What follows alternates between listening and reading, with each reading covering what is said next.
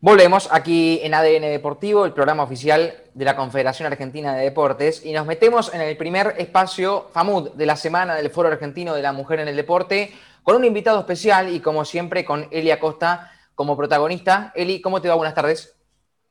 Hola Nacho, Ariel, Santi, ¿cómo andan? Bueno, un placer. Hola, ¿cómo están? Bueno, todo bien. Bueno, un placer hacer el, el primer espacio FAMUD de la semana rodeada de ustedes eh, rodeada de hombres estoy hoy, porque hoy, nos, porque hoy nos toca la sección de hombres con conciencia y nos vamos a meter en el mundo del básquet, ¿sí? Y vamos a conocer la historia de una selección que son ejemplos de voluntad, de disciplina, de perseverancia, de reconocimiento, sobre todo de respeto.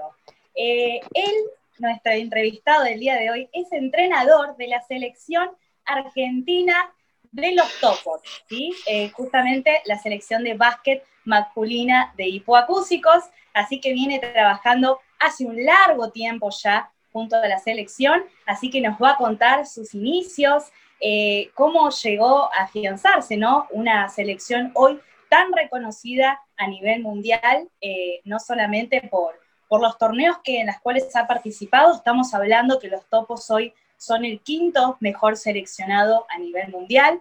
Así que, pero bueno, quiero que conozcamos la historia de Ariel Britos, al que le doy la bienvenida acá en Espacio Famud y lo saludo. ¿Cómo estás? Hola Eli, buenas tardes. Hola Nacho, Santiago y Tocayo Ariel también. Bien, bien. bien? Más gracias y muy eh, honrado por esta invitación por favor, somos, nosotros los honrados. La verdad que todavía lo que es básquet no nos habíamos metido en esta sección, entonces eh, creo que es una buena oportunidad para abrirlo, ¿no? Y visibilizar un deporte como el básquet y que lo hagamos desde el lado de la inclusión, ¿no? Así que gracias Ariel por, por estar acá. Eh, bueno, la, contanos un poquito la historia de los topos, cómo fue que tu iniciación, o sea, vos si bien ya formás hace muchos años parte eh, del seleccionado. Primero estabas como asistente y eh, hace un par de años arrancaste eh, en la selección como entrenador. Si, mal no me equivoco, nació en el 2011, ¿no? y hoy la selección, digamos, está afiliada a, la CADES, a la Confederación Argentina de, de Deportes de Sordos. Claro, el seleccionado argentino de básquet para sordos viene trabajando hace varios años, hace desde alrededor de, desde mediados de los 90 empieza la selección argentina de básquet para sordos. La denominación de los topos sí comienza a partir del 2011, que es cuando em, la columna vertebral de este equipo que tenemos hoy empieza a aparecer. En sus comienzos la selección era muy amateur en, todo sentido, ya que eh, era un grupo de personas sordas que se juntaba a jugar al básquet. No eran jugadores sordos o, eh, hipoacúsicos, que, se dedicaban a jugar al básquet. Eh, en esos momentos, a nivel mundial también el nivel eh, no era tan alto, eh, dado de que en todos, todos los países tenían la misma problemática que tenía Argentina en ese momento. no, había, no se había profesionalizado el básquet para sordos. Desde el 2011 para acá, eh, se empieza a, hacer un, scouting a nivel nacional y una captación de jugadores sordos mediante los campeonatos nacionales eh, para que la gente conozca un poco más del tema. En Argentina no hay un equipo netamente de sordos, sí, de, como decías recién, dentro de la CADES existen las distintas federaciones de deportes para sordos. Dentro de la FABS, que es lo que tengo acá, Federación Argentina de Básquet para Sordos, existen eh, las asociaciones que son de distintas provincias. Salta, Entre Ríos, Santa Fe, Tucumán, Córdoba y provincia de Buenos Aires. Esas asociaciones sí tienen sus equipos de básquet para sordos, pero a nivel eh, nacional, eh, el nivel nuestro para lograr este quinto puesto mundial no, no se hizo mediante un equipo, como te comentaba al comienzo, de, netamente de sordos que participa en un torneo. Nuestros jugadores, eh, los que están hoy dentro de la preselección argentina, están dentro de equipos de básquet convencional, de básquet de oyentes, eh, en distintos ámbitos del nivel nacional de Argentina. Hay algunos jugadores que han estado jugando en la Liga Argentina, otros el torneo federal y otros en ligas provinciales. Em, así que hoy por hoy la denominación de los topos sí viene desde el 2011, cuando en ese momento entró el que era el capitán hasta hace un par de años atrás, que, era, que es Juan Aude, que hoy está dentro del equipo, que es de La Plata. Él fue el que denominó el equipo los topos. Y desde ahí para acá se han ido cambiando las piezas, los jugadores han ido algunos pasando, algunos se han incorporado. Y hoy por hoy este equipo que es los topos, el quinto mejor equipo del mundo, ya tiene una columna vertebral bastante bien formada con esos jugadores que, estaban en ese 2011, bueno, y hoy entrenando para lo que es los torneos que nos tocan el año que viene. Eh, yo empecé eh, con la selección en el año 2000, diciembre de 2013, empecé a entrenar con ellos, 2014 eh, fue el primer torneo internacional, en el 2015 asumo como entrenador principal, en julio del 2015 a la vuelta de lo que fue el Mundial de China para, la selección y desde ahí para acá, bueno, estoy como entrenador principal de, los topos, ya hoy con un plantel de cuerpo técnico de 13 personas, que hoy me siento un bendecido por tener eso, porque hubo momentos eh, en, la, selección en los cuales estuve literalmente solo trabajando y, se hacía muy difícil. Sí. Vos mencionabas, Ariel, ahí la, la parte de que hay jugadores eh, que practican también los deportes convencionales. Esto tiene que ver un poco porque el deporte, digamos, para personas con, discapacidad auditiva no necesita una adaptación en, lo que se refiere a la condición física, ¿no? Ya que su, a ver, su complexión idéntica es a la de las personas eh, sin, sin discapacidad, ¿no? O sea, es, si bien más adaptado lo que tiene que ver eh, con la condición de discapacidad auditiva, ¿no? Y, y, esta adaptación que se da, que me imagino que tiene que ver desde la ayuda visual. ¿Qué, tipo de técnicas visuales se utilizan ahí? No es tan fácil eh, ser una persona sorda jugando el deporte convencional, en este caso el básquetbol, ya que dentro de, a nivel fisiológico, cada persona, cada ser humano, eh, el equilibrio, dentro del equilibrio, uno de los factores claves para que una persona se mantenga en equilibrio, que esté parado, es la audición. Eh, para que la gente lo, entienda. Si hoy, por ejemplo, en este caso a vos, Eli, vos estás parada, yo te pongo tapones siliconados, uno en cada oído, y te hago correr una cuadra ida y vuelta, cuando volvés te vas a sentir mareada, vas a sentir como que estás pisando eh, en, un, en, un, castillo inflable, no haces pie. Eh, así que no es tan, tan fácil eh, por ahí la adaptación de una persona sorda al deporte convencional. Y eh, nuestros jugadores, la gran mayoría, perdió su audición de chico, así como que, así que, como que están acostumbrados a ser hipoacúsicos o sordos, no lo sienten tanto. Eh, se adaptan mucho nuestros jugadores a cada equipo en el que están, porque a nivel nacional, eh, hoy lo que es las escuelas de entrenadores no, no entra la capacitación de, en este caso, lengua de señas, al menos la parte básica que es netamente para el básquetbol y se hace muy difícil la comunicación. Al margen de eso... Eh, claro, eso te iba, perdón, te iba a decir, preguntar eso, al margen ¿no? de, de, de la lengua de señas y que sí, eso debería ser ¿no? algo como que se, se empiece a implementar en las escuelas, referido ¿no? a ¿Tienen ustedes una, parte en, los técnicos y entrenadores o también tiene que ver con las reglas de los jugadores? No sé, me refiero a, los, los, casos de los que usan implantes o el tema de los audífonos y al momento de competir, como para quedar en igualdad de condiciones, se lo tienen que sacar, si los, si los referees, no sé, usan banderines, eh, ¿se aplican, digamos, estas técnicas al deporte de sordos? Bien, son muchos puntos en una sola pregunta y está bueno. Em, a, nivel, a nivel internacional, en cada torneo, eh, cada jugador, o sea, para estar dentro del preseleccionado hoy en día, cada jugador tiene como máximo 55 decibeles para escuchar. Eh, para que la gente lo entienda, es del 100% de lo que vos y yo estamos escuchando, los chicos ahora están escuchando, tienen que escuchar como máximo el 55%. Y, por ejemplo, eh, lo que fue el Mundial del año pasado en Polonia. Nosotros salíamos del hotel y una vez que entramos en la combi que nos trasladaba del hotel al, estadio, eh, dentro de la combi cada jugador ya se sacaba, el que usa audífono, el que es hipoacústico, se tiene que sacar el audífono y el ingreso al estadio es totalmente sin audífono para todos. Ningún jugador puede estar, así está sentado en la tribuna esperando el horario de ir al vestuario para cambiarse, no pueden tener el audífono puesto.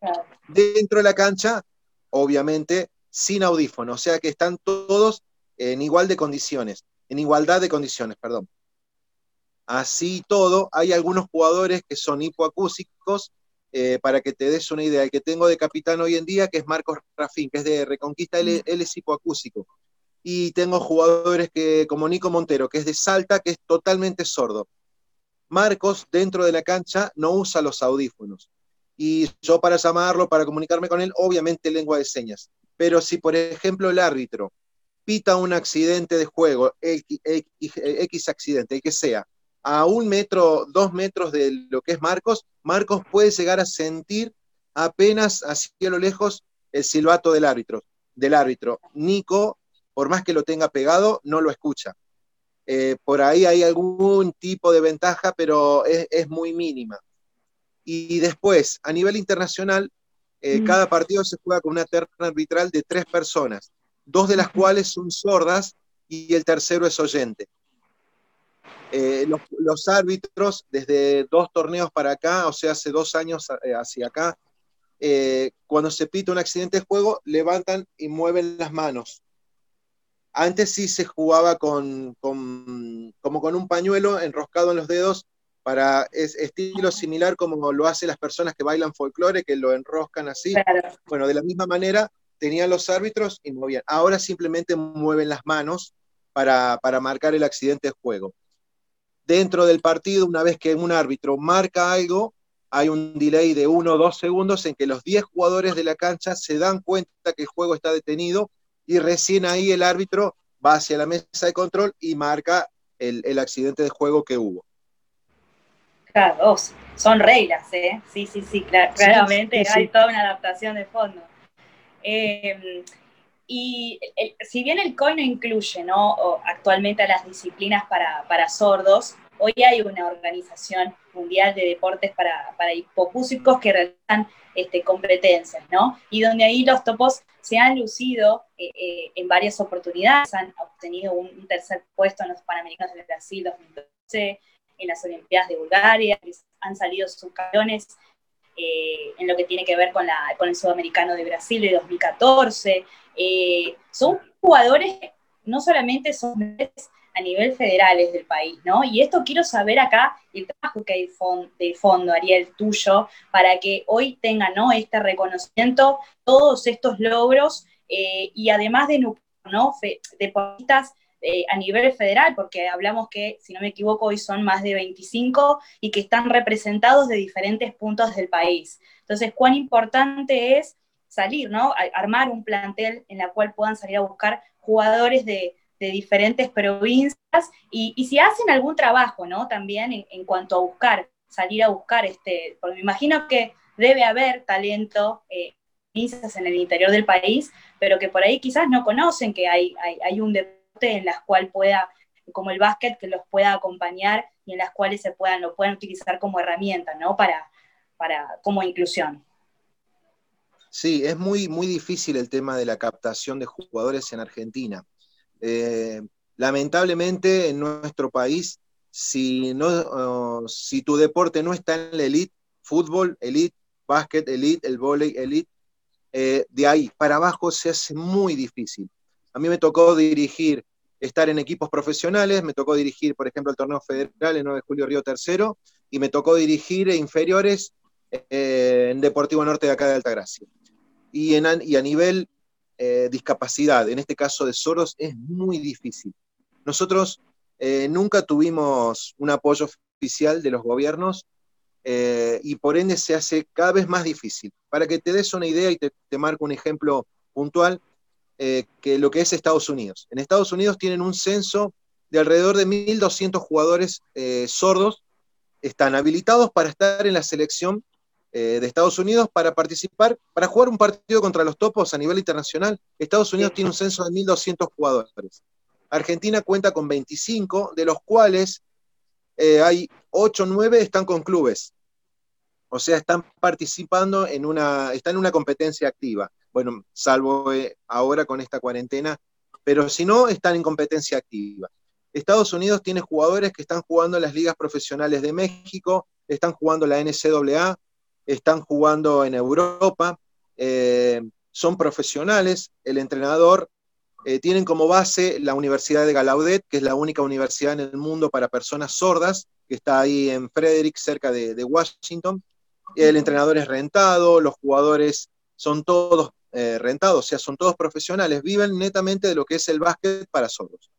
Eh, nosotros no, nosotros ponemos de nuestro bolsillo, nosotros trabajamos, hacemos todo a pulmón, literalmente a donoren y a pulmón literalmente, no, no. Hemos dormido en el piso, en colchones que son dos, cartones acostados, eh, con 40 grados a la, afuera, a la siesta, eh, y así todos, así todos por ahí es como que tenemos la, la capacidad de asimilar todas esas, esas contras que tenemos para llevar el equipo lo más arriba posible.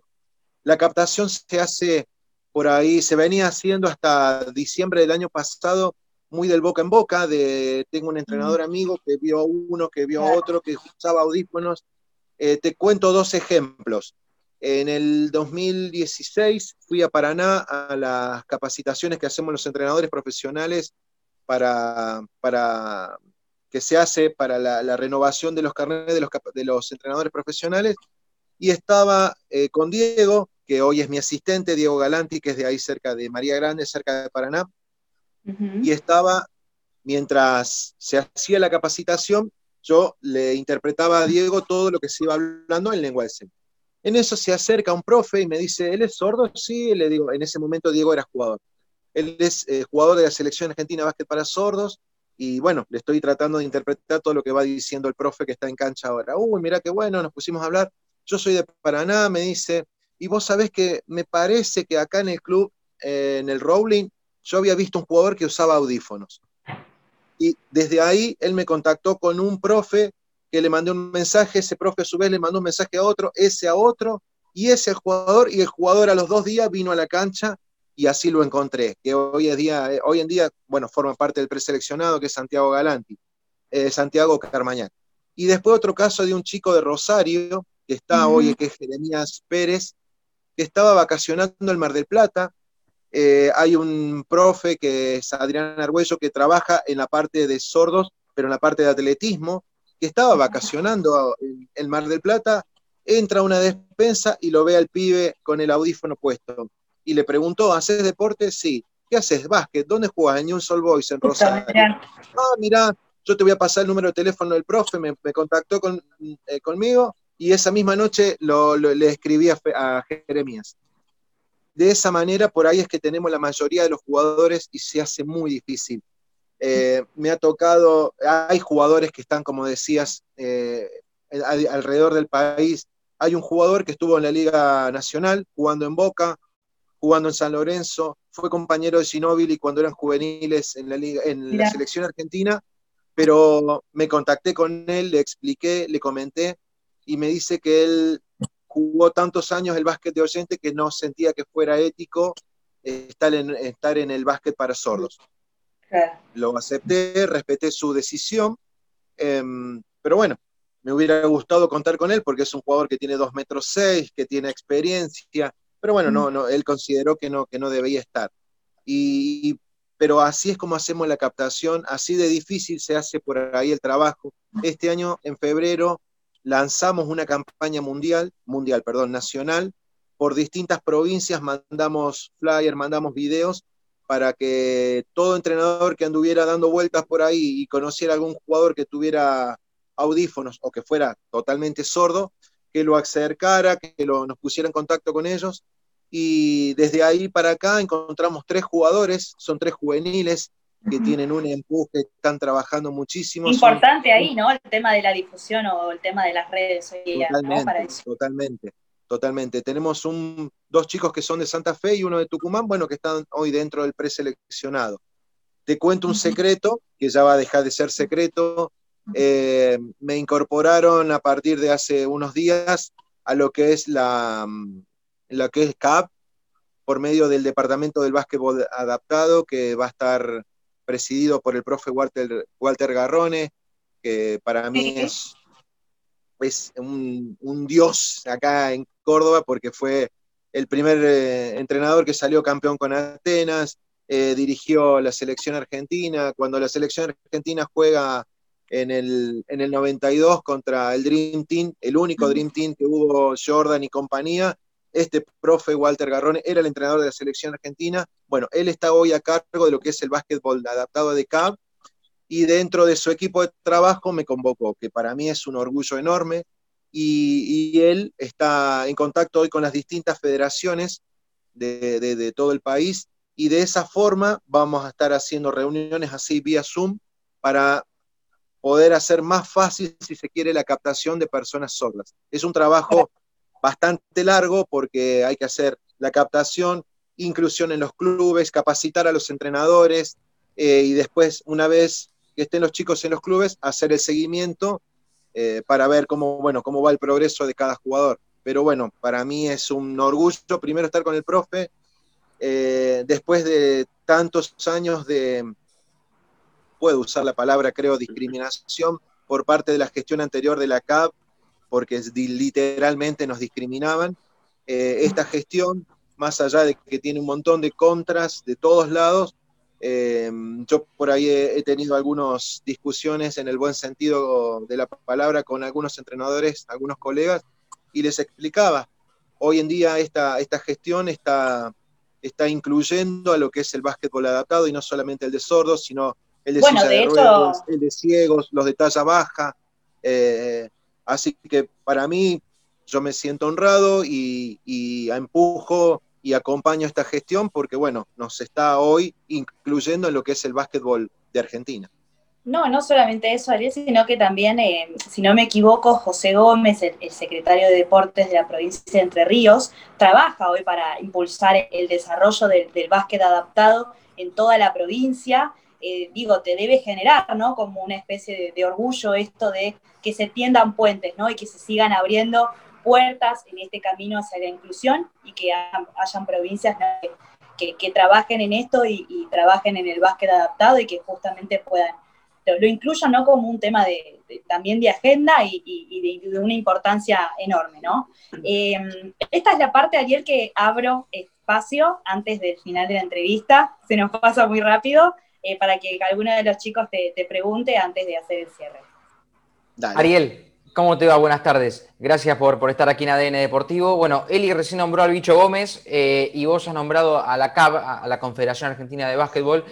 Nosotros hace un tiempo hemos tenido aquí la palabra de Miguel Chami, su vicepresidente, y bueno, eh, Fabián Borro también presidente, eh, las cabezas de, esta entidad. Y te quiero preguntar, vos recién has contado esta noticia, si, has podido hablar con, con, Chami o con Borro para, manifestarle el apoyo que recién mencionaste. No, no, no he tenido la posibilidad de hablar con ellos. Bueno, si tienen ellos la posibilidad de ver este programa, les, estoy muy agradecido por abrirnos esa puerta. Eh, sí, el profe Walter habló con, ambos, bueno, y les comentó esta, inquietud que les comenté recién, y bueno, estaban agradecidos ellos de, que pudiéramos trabajar, y nosotros como selección argentina también, más que agradecidos con ellos de que de una vez por todas por todas nos, nos vean como una selección argentina que somos. Así que le renuevo las palabras de agradecimiento para ellos, bueno, eh, a, través de ustedes. Ariel, eh, ¿cómo te va? Te saluda Santiago Caruso. Eh, con todas estas cosas que contás, da la sensación que tanto vos y tu equipo de trabajo con, con los topos han logrado muchas cosas sin tantos recursos. Cuando los tengan, eh, ¿esto no tiene techo? ¿Cómo, cómo lo ves? Eh, mira, he pasado por muchas, muchas eh, sensaciones durante estos siete años que llevo con el equipo, porque he hablado con menos, los presidentes, después hablaba con secretarios de deporte, diputados, senadores, secretarios de deportes, y por ahí me generaban tanta impotencia, me generaban eh, tanta bronca, porque me daba ganas hasta decirle, bueno, te presto 200 pesos, comprate un sándwich de milanesa y una coca, de tanto que te decían que no tenían plata y nada, y nada de eso. Y esto yo lo hablaba con mi cuerpo técnico y le decía, mirá, eh, con, más, con el que más hablo es con Guido, que es el que más años está conmigo, que es el kinesiólogo. Le decía, mirá Guido, eh, más o menos esto que mismo que me decís vos, Santi. Eh, hasta dónde llegamos con cero pesos, poniendo plata nosotros, comprándole las vendas nosotros a los chicos. Eh, el año pasado vendí mi camioneta para pagar la comida de los 10 días que estuvo el equipo concentrado en La Plata. Cuando volví quedé a pata, pero bueno, para mí es una inversión. ¿Te imaginas si tuviéramos la posibilidad de solamente pensar en lo deportivo? Que los jugadores no tengan que, estar pensando que si viajan a una concentración o van a un torneo con el equipo los van a echar de sus trabajos, que mm, no tengamos que estar pensando en que le van a descontar días, le van a descontar como le ha pasado y sigue pasando con los jugadores. ¿Te imaginas si ellos tuvieran solamente que pensar en decir, bueno, hoy tengo que ir a entrenar, tengo que ir al gimnasio, cuidarme la comida y nada más? Si somos quinto del mundo hoy con estos problemas, eh, lo que llegaríamos a hacer si el equipo fuera como las condiciones que tiene de trabajo eh, hoy en día Luis Escola y sus compañeros. Simplemente con eso, no te pido que me paguen un sueldo a mí, no. Simplemente que los jugadores tengan que pensar en lo deportivo, nada más. Eh, yo creo que el equipo no tendría techo ahí. Ariel Tocayo, ¿cómo va? Eh, justamente ese es el, mensaje, ¿no? Lo, importante que es que los deportistas justamente puedan pensar única y exclusivamente en, en, la actividad, en la disciplina, no tanto en tener que ver la periferia. Por eso es importante la ayuda, no por un tema de, como decía vos, no por un tema de un sueldo, de diferentes cosas, sino para poder enfocar a los deportistas en sus propias disciplinas. Totalmente, totalmente. Eh, el, deportista de elite tiene que estar pensando solamente en su, eh, no sé si trabajo, porque no lo considero trabajo yo lo que hago, eh, en su, bueno, ponele trabajo, Em, solamente pensar en entrenar, en cuidarse y en estar lo mejor posible para cuando el entrenador lo solicite, ya sea en un entrenamiento o en el partido. Hoy, el año pasado, eh, llegué a La Plata y teníamos que estar 10 días concentrando y no teníamos, no teníamos comida y no teníamos plata. Entonces, ¿qué, cuál fue la salida que tuve?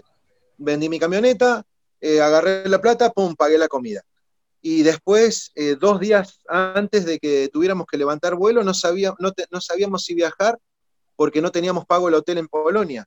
Y esto, por más de que le filtrábamos mucha información a los jugadores, se daban cuenta, lo, lo veían, eh, me conocen esta columna vertebral que yo te digo que hace muchos años que está conmigo, de los jugadores, ya me conocen, no hace falta ni que hable porque me conocen. Y, ellos eh, dentro de su 100% de, de, de, estar concentrados a dos días de viajar a un mundial, tenían un 85% de su cabeza pensando en viajo, no viajo, ¿qué hago? ¿Me vuelvo a Salta, me vuelvo a Córdoba, me vuelvo a Tucumán o me voy a Polonia a jugar un mundial? Porque no sabemos si vamos a llegar y el hotel nos va a estar esperando, si va a estar la habitación, si va a estar la comida.